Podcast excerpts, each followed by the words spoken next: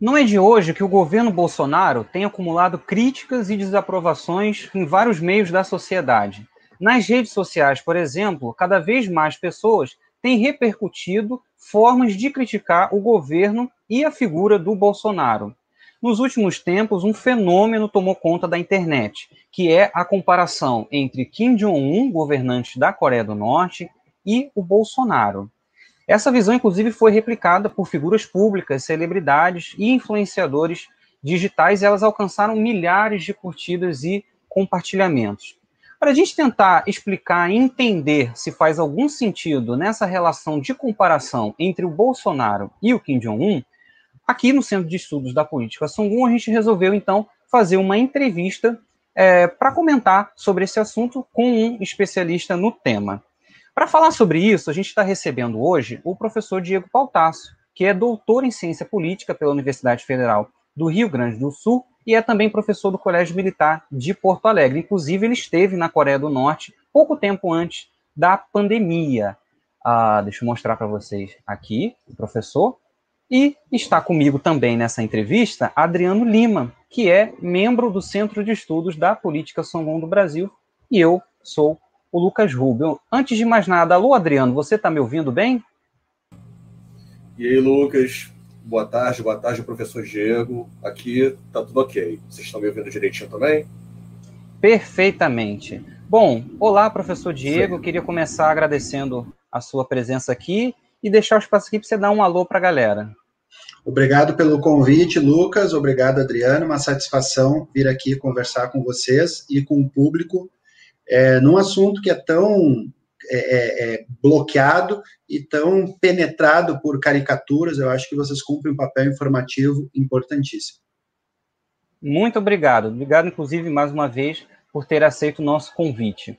Professor, olha só, eu vou direto para uma pergunta, para alguns temas, mas uma pergunta que é um tema sensível, é um ponto sensível. Nós sabemos bem que o governo Bolsonaro é ligado intrinsecamente aos militares, sendo ele, inclusive, um próprio militar aposentado, na verdade afastado, né? E essa questão foi, inclusive, essa questão militar, foi um dos motores da campanha presidencial dele e da subida ao poder. A gente também sabe que lá na Coreia do Norte existe uma imagem muito grande do militar, sejam pelos desfiles, pelos testes militares ou pela grande presença de figuras militares no teatro político do país. E isso faz com que muitas pessoas enxerguem justamente uma comparação é, muito clara entre o Bolsonaro e os militares. Eu acho que para esse princípio de conversa, de uma forma bem resumida, é, o senhor poderia explicar de uma forma assim clara para os nossos ouvintes se existem semelhanças, né, e, ou a, qual é a diferença entre esses dois tipos de forças armadas, por exemplo, um exército popular, como é o caso da Coreia do Norte, e o exército do Brasil, que é um país, é, digamos, bem diferente da Coreia do Norte? Nem o branco do olho é semelhante, Lucas, como se, se brinca, né? É, na verdade, é, o, os países saídos de revoluções, de revoluções socialistas, todos eles têm nas Forças Armadas um pilar fundamental, mas é um pilar da independência, é um pilar das profundas transformações sociopolíticas, é um pilar da soberania e muitas vezes um instrumento tanto da estabilidade quanto do desenvolvimento eh, nacional. Esse é o primeiro ponto que eu gostaria de destacar. No Brasil, é, de fato, há uma participação singular das Forças Armadas no atual governo Bolsonaro, uma participação em número de membros que supera a do regime militar, mas não há nenhuma analogia. Na verdade, as Forças Armadas no Brasil têm tido um papel importante, mas é um papel de tutela, né? teve até um papel modernizador com a proclamação da República, com o movimento tenentista é, e, e, com a Revolução de 30, é, mas o atual governo Bolsonaro é, e, e as próprias Forças Armadas da atualidade sequer guardam semelhança com o próprio período do regime militar, cujo desenvolvimentismo e uma certa razão eh, em torno eh, de um Estado, de uma certa soberania, ainda tinham eh, lastros ainda com o período iniciado em 1930. O governo Bolsonaro hoje é um governo cuja agenda neoliberal e cuja as linhas estruturantes da política externa não guardam, portanto, nenhum parâmetro nem de soberania nem de defesa do interesse nacional. Achei interessante que o senhor mencionou essa questão do papel das Forças Armadas na questão da independência desses países saídos de revolução. Então, o senhor diria que existe algum contexto alguma realidade peculiar na Coreia do Norte que demonstre uma necessidade, digamos assim, ou justifique uma presença dos militares maior do que, por exemplo, acontece no Brasil? É, a realidade da Coreia é talvez uma é, mais permeada de desinformação que possa existir entre todos os países do mundo, se é que, que é possível fazer uma escala é, desse tipo. É, no caso da Coreia em específico, o país é um país que lutou desde o final do 19, início de 20, contra o imperialismo é, japonês. É um país que viveu uma tremenda guerra civil é, antes e, e, após a Segunda Guerra Mundial.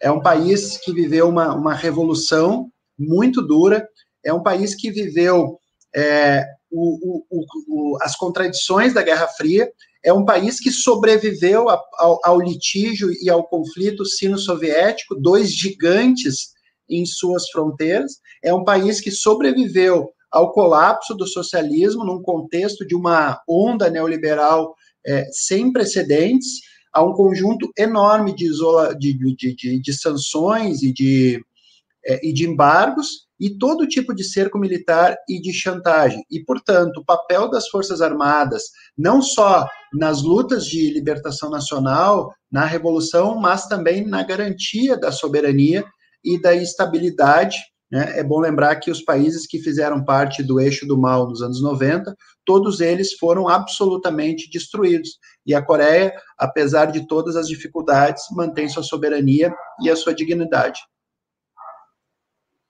Certo. Ainda nessa temática, né, é, o senhor até chegou a mencionar aqui há pouco, a gente tem observado um número de militares no governo do Bolsonaro muito grande.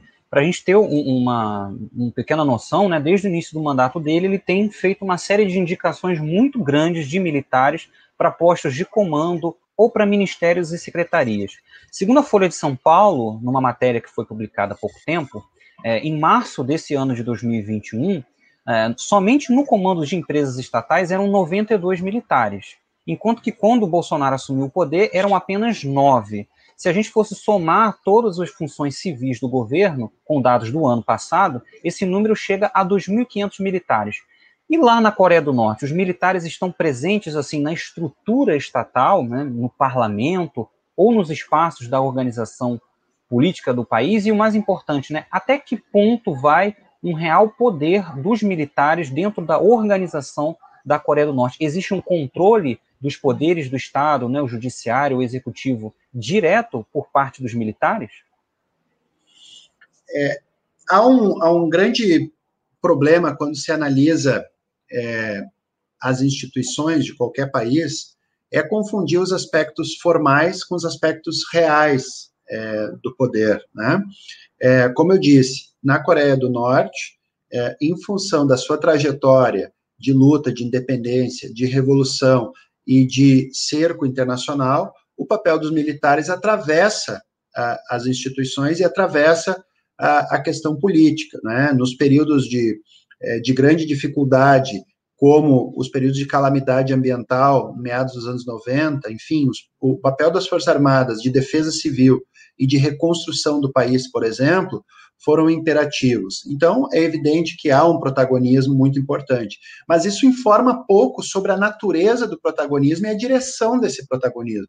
Né? No caso do Brasil, é, as Forças Armadas participaram ativamente né, é, da, da, digamos assim, da, da, construção política, ultrapassando a sua competência institucional, no que levou a deposição da presidente Dilma, né, e participou também é, na própria eleição do atual presidente, o que viola qualquer tipo de competência das Forças Armadas ou as suas atribuições é, legais. E, obviamente, é, é, talvez a sua, parte da sua recompensa esteja na participação é, em cargos da administração pública federal.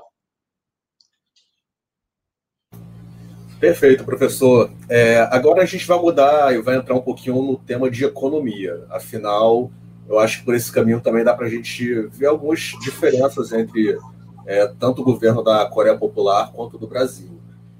Aproveitando esse gancho, é, eu queria que o senhor falasse um pouquinho, brevemente, a respeito das conduções econômicas, porque, por exemplo, na semana passada, o governo Bolsonaro realizou um pacote de leilões de portos, aeroportos, ferrovias, devidamente se é, que eles desejam entregar à iniciativa privada. Isso existe na Coreia Popular? É, como é que funciona essa questão da, da, dessa gestão econômica da Coreia Popular, em diferença com o Brasil? Bom, primeiro, a, a Coreia do Norte é um país ainda herdeiro do bloco soviético, um dos poucos países que não sucumbiu aos ventos e à onda, a, a onda neoconservadora é, que se sucedeu à queda do Muro de Berlim e à desintegração da União Soviética. E dentre esses países que é, mantiveram o controle uh, uh, de, um, de um regime socialista, né, uh, é o país que possui o maior grau de estatização da sua economia, em comparação com Cuba, Vietnã é, ou China. Essa, essa maior estatização da economia está ligado a uma série de fatores. Um deles é, é a própria circunstância de cerco internacional que forçou o país a desenvolver uma autonomia, né, é, e, portanto, buscar soluções nacionais para os seus próprios desafios. Né. É, em função também desse cerco, né, é, houve sempre uma dificuldade de reformar, de transformar e de se inserir na economia, é, inclusive na economia regional, certo? Então, trata-se de um país onde os traços né, de, de, de, planejamento e de controle estatal sobre o conjunto da economia são amplamente dominantes. Né? É, no, caso, no caso do Brasil, né, é, o atual governo, embora envergue a bandeira do patriotismo, na verdade, tanto em gestos caricatos, como bater continência é, a outra bandeira, mas, sobretudo, em, em condução é, objetiva da política econômica, né, é uma condução voltada à alienação dos ativos, né, das, das empresas brasileiras. É, não há qualquer esboço de defesa da economia nacional, dos interesses nacional, dos interesses nacionais, seja no plano da política externa, é, seja no plano é, dos interesses estratégicos que conduzem o país. É, é, as concessões seriam algo até menor dentro de outros crimes de, de lesa pátria que me parecem mais graves, uma parte da Petrobras é, foi vendida, a Embraer só não foi entregue à Boeing por conta da própria Boeing. Enfim, há uma série de questões delicadas que estão que estão em jogo, que compromete. Aliás, o, o último exemplo, né? É, mesmo os governos mais liberais ou mesmo os governos menos comprometidos com, com, com o desenvolvimento e com o Estado brasileiro é, não deixaram de fazer o censo, né? Então, nós estamos com o risco de sequer ter o censo, sendo que o IBGE e os dados levantados representam um instrumento fundamental de planejamento, de governança, de gestão pública, ou seja, é, sem falar no desmonte da ciência e tecnologia, de órgãos como o CAPES, que estão subfinanciados, enfim, a lista é, de questões que vão muito além apenas das diferenças é, de, de modelo econômico em jogo, mas inclusive da defesa de interesses fundamentais de uma economia nacional, de uma certa soberania, uh, de, de, setores uh, chave mesmo do, do desenvolvimento. Então, a, a, comparação não, não tem pé nem cabeça, né, como se diz. Pois é, e muito interessante que o senhor tocou nesse ponto do patriotismo, né, da questão do nosso presidente bater continência para para outra bandeira. E não só isso, mas também no que tange os interesses da agenda econômica. Que a agenda econômica do Paulo Guedes, é, é, ela na verdade é do Paulo Guedes, ela não é nem do Bolsonaro em si, né? É como se fosse um governo à parte, pelo menos na minha visão. Mas levando ainda, puxando esse gatilho da questão do patriotismo, eu queria fazer outra pergunta para o senhor. É, como é sabido, né, assim, por todos que acompanham a nossa página, é, foi realizado no começo do, do, ano, agora em janeiro, o oitavo congresso do Partido dos Trabalhadores da Coreia, onde ficou definido que uma série de novos empreendimentos é, seriam, seriam tomados, é, como construção de moradias, conjuntos habitacionais. É, ano passado, por exemplo, também foram construídos hospitais, fábricas, escolas, ou seja, é, empreendimentos realmente populares. E na campanha de 2018, é, esse tema do patriotismo foi uma bandeira muito defendida né, pelo Bolsonaro e pelos bolsonaristas. Então, é, a partir dessa observação, como é que o senhor vê o projeto do governo de Bolsonaro é, na, no sentido das áreas carentes, atuação estatal para as áreas carentes do Brasil? Como comparar é, o tratado do governo Bolsonaro com o povo e o governo de Kim Jong-un? Olha, de novo, né, são modelos econômicos, políticos, institucionais absolutamente divergentes, diferentes, né, e, e, eu vou pegar aqui alguns exemplos em relação ao, ao Brasil, né. É, o auxílio emergencial de 600 reais do ano passado, que inclusive acabou representando um, um elemento de popularidade do governo Bolsonaro, é, foi proposto pela Câmara não foi uma proposta do governo. A proposta do governo era muito inferior, né? É, então, diante de uma pandemia cujo número de mortes já ultrapassa 350 mil pessoas, o Brasil é um dos piores desempenhos na gestão da pandemia no mundo todo, e isso não por coincidência, isso tem a ver com incapacidade de condução. Obviamente que essas mortes recaem sobre as populações mais carentes, sobretudo, é, e a gente não vê medidas de, de amparo, de proteção, é, ao contrário, a gente vê é, é um estímulo sistemático à, à desordem institucional, né, a, a, a, um funcionamento atabalhoado da, da, da, da economia, né, e isso uh, só poderia dar nesse descarrilhamento tanto da economia nacional quanto da questão sanitária uh, relativa à pandemia. Uh, e sobre a Coreia, né, quando eu dava uma cadeira na ESPM sobre estudos asiáticos, uh, quando eu ia falar da Coreia, eu começava uma aula mostrando imagens de Pyongyang e outras cidades coreanas, né, porque a visão que se vende aqui no Ocidente é que é um, a, a Coreia é formada por um conjunto de soldados e por um presidente onipresente e onisciente. É, e quando as pessoas começam a ver é, o nível de urbanização, as escolas, os hospitais, as áreas agrícolas, é, enfim, as pessoas se dão conta é, que o monstro é bem menor do que ele é pintado aqui. E, e essa é uma forma de provocar nos, nos, digamos assim, nos alunos, nos telespectadores, uma curiosidade para ver de que país exatamente a gente está falando, né?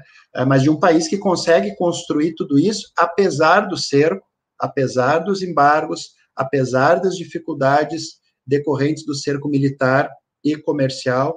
Enfim, eu acho que a Coreia, é, apesar das suas inúmeras dificuldades, é um país que praticamente não tem terras agriculturáveis, que tem um clima absolutamente adverso, que faz um calor tremendo no verão, e neva uma boa parte do inverno.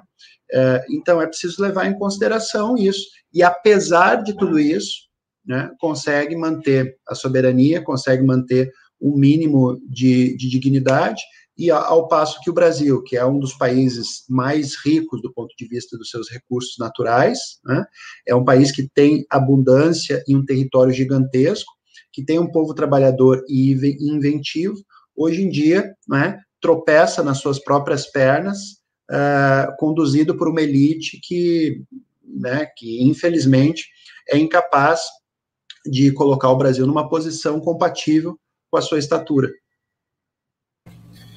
Pois é, e inclusive, já que o senhor tocou nesse assunto dos embargos, inclusive da, da dificuldade de produtividade do solo do norte, né, que é um solo geograficamente muito montanhoso, é, eu queria aproveitar para fechar esse assunto com outra pergunta. É, todos esses problemas que o senhor citou aqui, o, tanto o Partido dos Trabalhadores como o secretário-geral, Kim Jong-un, eles nunca negaram tanto para o povo coreano como para o resto do mundo. Eles assumem, a Coreia tem problemas sim. É, nós não somos o país das maravilhas. Nós temos a nossa a nossa soberania, é, a nossa independência, mas temos dificuldades seríssimas, principalmente por conta das sanções. Que eu não tenho o número exato agora, mas eu acho que beiram as, as 300 sanções, se não me engano. É, são, é, são sanções pesadíssimas. E a, a, aplicação delas, na verdade, não afeta o governo, afeta, afeta o povo, né? Então, se afeta o povo, afeta a economia, afeta o social, afeta tudo. Pois bem, é, ficou saber, é, a gente sabe também que o Brasil, é, assim, de uma forma assustadora, é, é tá, é, a população brasileira não possui uma segurança alimentar. Então, o que, que acontece? O, a, qual a diferença entre a nossa forma de administrar e a forma da Coreia? Já que nós temos terra, nós temos recursos, como o senhor também falou, é, alguma coisa, algo diverge aí. Qual é essa grande divergência entre a Coreia do Norte e o Brasil, principalmente agora o Brasil de Bolsonaro?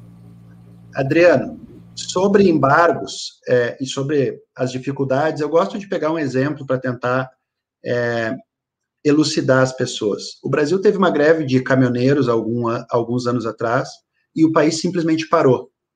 E uma greve de caminhoneiro, evidentemente, é uma fração ínfima do que representa um conjunto de embargos e sanções que, como você listou, vai na casa das centenas. Bom, é, e agora nós vamos ao caso da agricultura em específico, certo?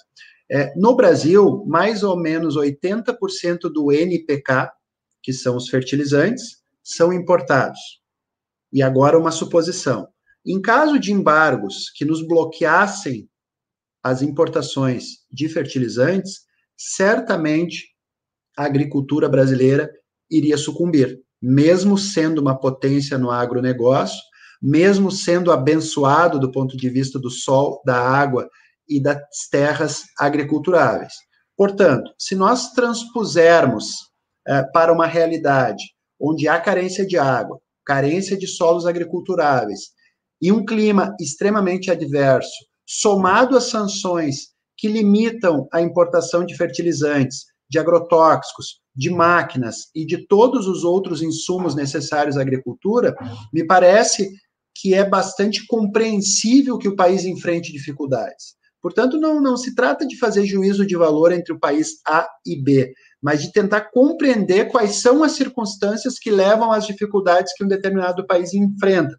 No caso da Coreia, essas dificuldades são muito evidentes, que vão desde questões geográficas ao cerco é, diplomático e é, comercial. No caso do Brasil, ao contrário, nós temos um projeto de restabelecimento da fome no Brasil, né, fruto de um conjunto de políticas. Portanto, é uma opção política, não é uma circunstância, não é um constrangimento externo, não é um constrangimento é, ambiental e natural. Ou seja, depois de um ciclo é, do período lulista, que retirou cerca de 40 milhões de pessoas na pobreza, né, em função de uma série de políticas é, conscientemente adotadas, nós estamos devolvendo é, uma grande parte dessas pessoas à condição de pobreza extrema. Perfeito, professor. Agora eu vou para outro ponto um pouco diferente, mas que também continua a ser um ponto é, que as pessoas gostam de fazer comparações, porque é algo problemático, tanto para o Brasil quanto para a Coreia do Norte, que é as relações exteriores do país. A gente sabe muito bem que a Coreia do Norte tem grandes problemas com alguns países, né, principalmente a Coreia do Sul e os Estados Unidos. A ameaça de guerra é uma constante naquela região, inclusive os discursos voltados para isso.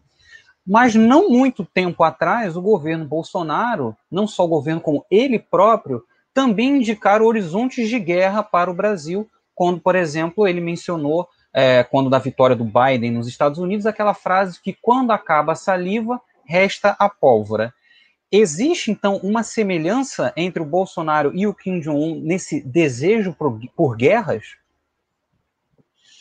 Bom, é, de novo, não há nenhuma possibilidade de comparação né, ou de analogia. É, o que existe é, no caso da Coreia, uma tentativa de sustentar a soberania, é, um país que ainda está em guerra é, desde 53, a península dividida, com a presença de dezenas de milhares de soldados norte-americanos na sua fronteira, exercícios militares sistemáticos uh, em todo o seu entorno territorial, combinado com um conjunto de cercos e sanções que já foi dito aqui. É, e mais, né, uh, como eu também citei, fazendo parte de um determinado eixo do mal, cujo restante dos países foram completamente varridos do mapa. Bom, de outro lado, no caso brasileiro, o que nós temos é um governo que disparou baterias contra países vizinhos, e eu digo de baterias diplomáticas, sobretudo, no caso da Argentina, é no caso da Venezuela, no caso de Cuba, né? É um país que é, ensaiou uma escalada militar contra o vizinho, a Venezuela, é, e só porque algumas forças mais consequentes informaram que o custo de uma aventura militar seria muito alto, o presidente e os seus círculos mais próximos, entusiastas dessa iniciativa, uh, recuaram dessa posição. E mais, né, essa escalada militar era do interesse da superpotência. Portanto, o Brasil estava sendo caudatário, ademais, de interesses estrangeiros contra um país vizinho, e não só um país vizinho, um país vizinho que durante a década passada havia sido responsável pelos principais superávites comerciais do Brasil é, na América do Sul, o que mostra um país caudatário dos interesses estrangeiros, cujo o, o alinhamento com os Estados Unidos rompe não com o padrão da diplomacia do ministro Celso Amorim durante o governo Lula, mas rompe com o padrão de inserção internacional que vem do Barão do Rio Branco. Né? É inédito o grau de subalternidade da política externa brasileira do atual governo. Razão, sabe... pela qual, razão pela qual, aliás, uh, ele provocou uh, o ministro uh, Ernesto Dornelles, Ernesto Araújo, provocou uma, uma onda de manifestações e de revoltas numa, num corpo diplomático caracterizado pela hierarquia, pela, pela disciplina, absolutamente inédito. Era justamente sobre esse tema que eu queria falar, porque eu ia fazer essa pergunta, né? Foi desastrosa a administração do chanceler Ernesto Araújo, que finalmente saiu há pouco tempo. É, então pareceu para a gente que no caso da Coreia do Norte essa questão da guerra é muito mais defensiva. Existe alguma razão histórica, inclusive já bem explicada aqui antes, para isso, para essa questão exterior, é, que muitas das vezes esbarra na guerra. Aí eu queria perguntar justamente sobre o Ernesto Araújo, a condução da pasta diplomática, a tradição que o Brasil assume, é, assumia né, diante do mundo, e a Coreia do Norte. Existe uma administração desastrosa, digamos assim, por parte dos norte-coreanos no trato com a política internacional deles e com as relações com outros países? Olha, do ponto de vista histórico, a Coreia conseguiu manter sua soberania é, em contextos extremamente diversos, que a gente já falou, é, inclusive durante a Guerra Fria, quando ocorreu o cisma das duas maiores potências socialistas, a China e a União Soviética, conseguiu sobreviver à, à onda neoliberal dos anos 90, é, conseguiu sobreviver a todo tipo de cerco e sanção, e ainda assim, é, por exemplo, o governo Trump chama a mesa para negociar em condição de igualdade, sendo que se trata de um país minúsculo né, e muito mais carente de recursos materiais, é, o que denota um grande respeito e uma capacidade é, de um país, mesmo sendo mais frágil, se colocar de maneira altiva no plano internacional. Né? É, de outro lado, é, o Brasil é, não só é, brigou com todos os seus vizinhos, rompendo de novo um padrão da sua política internacional, brigou com seu maior parceiro comercial, que é a China, se afastou do BRICS, que era uma iniciativa bastante promissora, e produziu um alinhamento absolutamente automático com os Estados Unidos, digo, sob Trump, nunca antes visto, né? Inclusive, isso causou uma, uma, um desconforto, porque com a eleição da oposição, o Brasil ficou é, sem o seu padrinho, né? É, sem falar em outros é, desacordos com países europeus nas mais variadas temáticas, é, além do festival de, é, de distratos com as mais variadas figuras, que vai desde a da esposa do presidente francês até é, embaixadores, como embaixador da China. É, justamente parece que o Brasil abandonou esses projetos locais e internacionais que estavam inseridos, BRICS, também Mercosul, se a gente parar para pensar, esses foram projetos que foram implodidos aí pela diplomacia do governo Bolsonaro. E justamente nessa questão da, perdão. Só um parênteses, se retirou da UNILA e se retirou também da CELAC. Exatamente. E essa questão com os vizinhos é muito importante, porque, como mencionado aqui, o Brasil tem se alinhado muito cegamente né, aos Estados Unidos. E muitas pessoas indicaram um controle, né, de fato, de uma potência estrangeira em relação ao Brasil.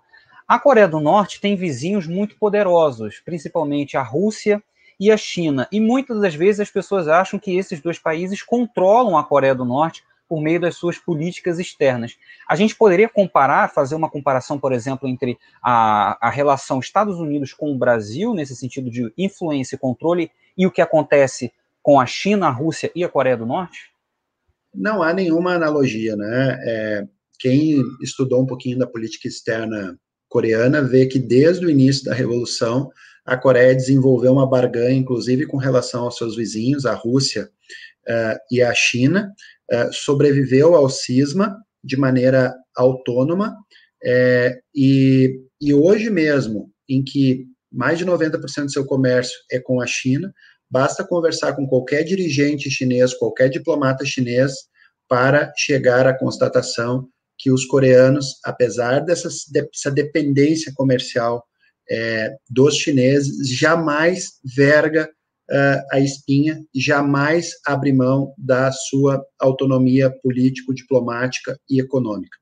E no caso do Brasil, ao contrário, foi uma sujeição autônoma, né? uma sujeição voluntária, uma opção ideológica de um alinhamento submisso, e pior, né? É que no qual a gente sequer granjeou qualquer vantagem. Inclusive aquilo que havia sido prometido pelo governo Trump, como ser membro é, extra-regional da OTAN, ou membro da OCDE, enfim, sequer isso, que nem representava lá grande vantagem, eu acho que até representava em muitos casos desvantagem, sequer isso uh, foi logrado. Perfeito, professor. É, agora, para encerrar a entrevista, a gente vai entrar num tema que acho que interessa a todos nós, né, que é a pandemia. E, por incrível que pareça, é, esse tema é, ele alimenta bastante essas comparações entre Bolsonaro e Kim Jong-un. Como o Lucas falou, muito por parte da esquerda democrata liberal e daquele setor da direita que também não flerta muito com o bolsonarismo. Eles falam é, que eles fazem diversas comparações. Só que a primeira pergunta que eu gostaria de fazer para o senhor é a seguinte: em relação à condução da pandemia, é, qual foi a diferença, principalmente levando em conta a velocidade e a seriedade com que se tomaram as decisões entre o Brasil e a Coreia Popular?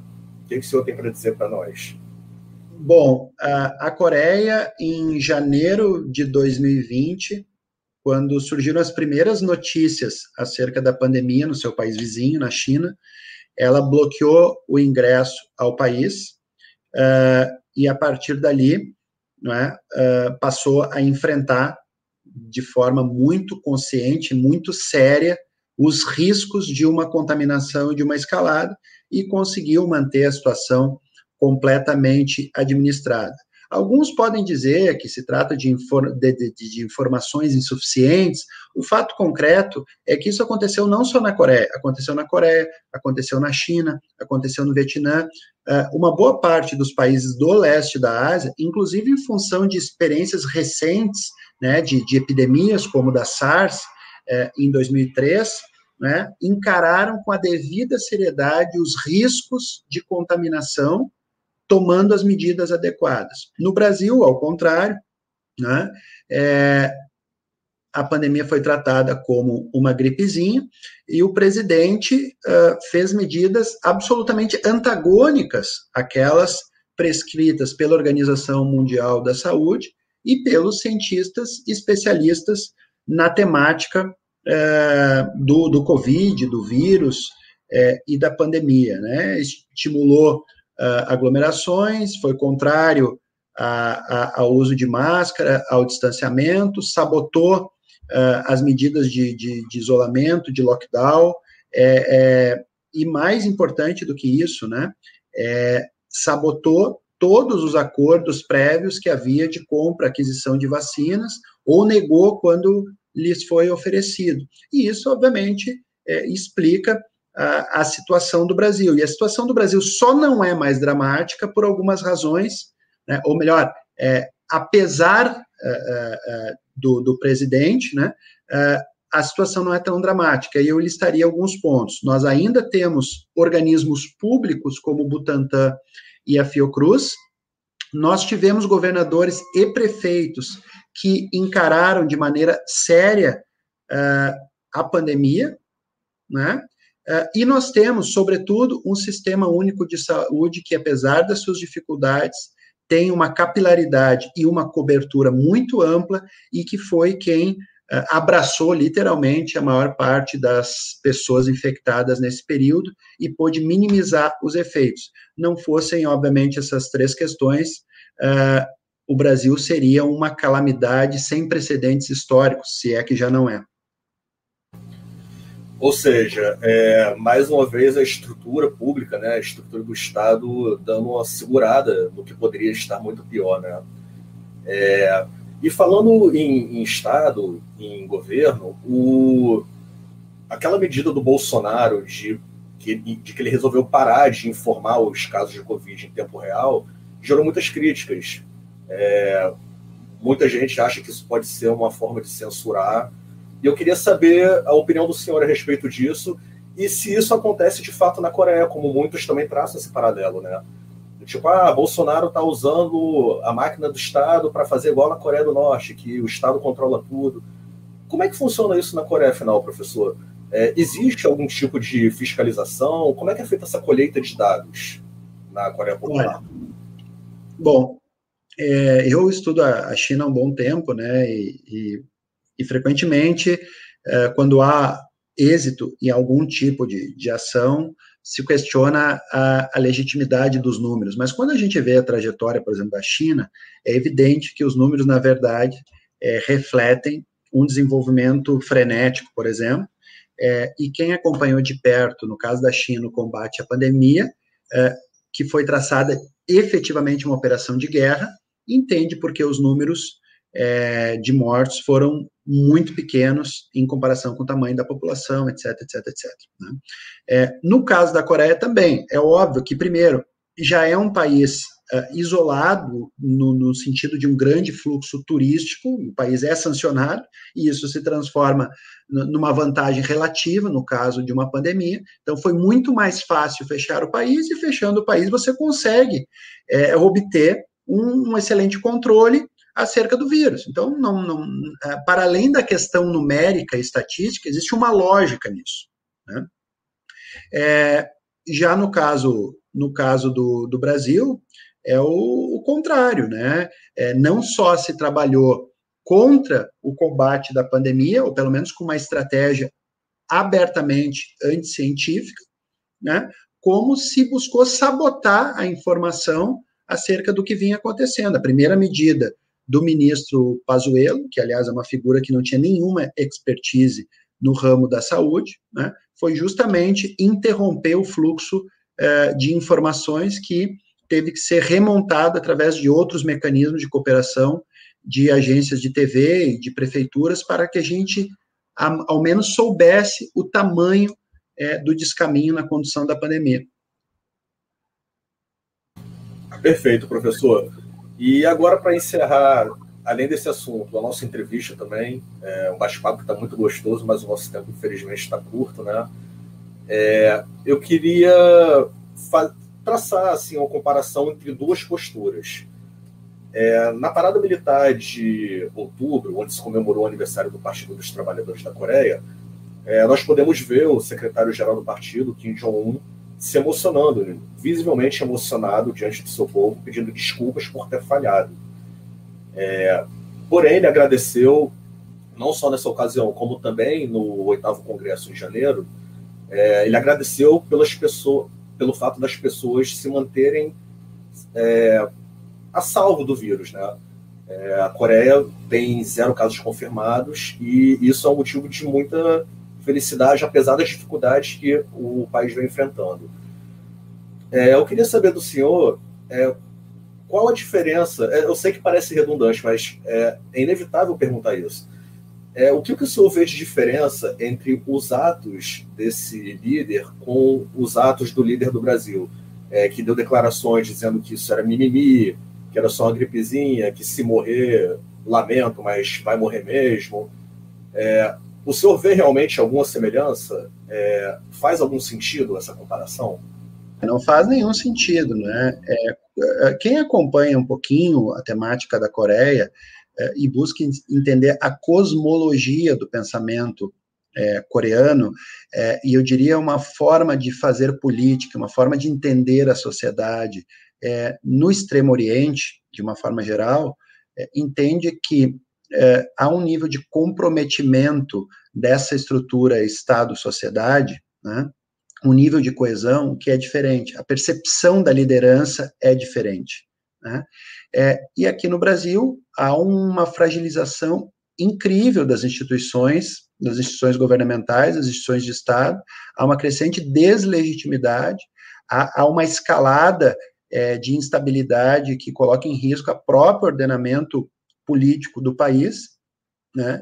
É, e, enfim, é, eu acho que essas declarações do presidente não só não contribuíram para a gestão da pandemia, como contribui para a própria instabilidade adicional que o Brasil vem enfrentando desde uh, da reeleição da presidente Dilma.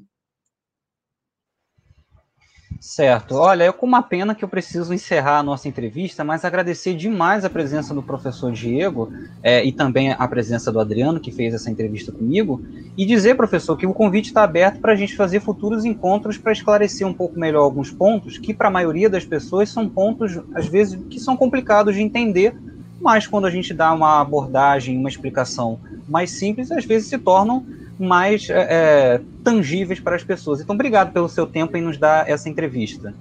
Eu agradeço o convite, Lucas e Adriano. Foi um papo muito agradável. Me coloco à disposição para próximos encontros. Obrigado, professor. O prazer foi nosso. Abraço. Você tchau, tchau.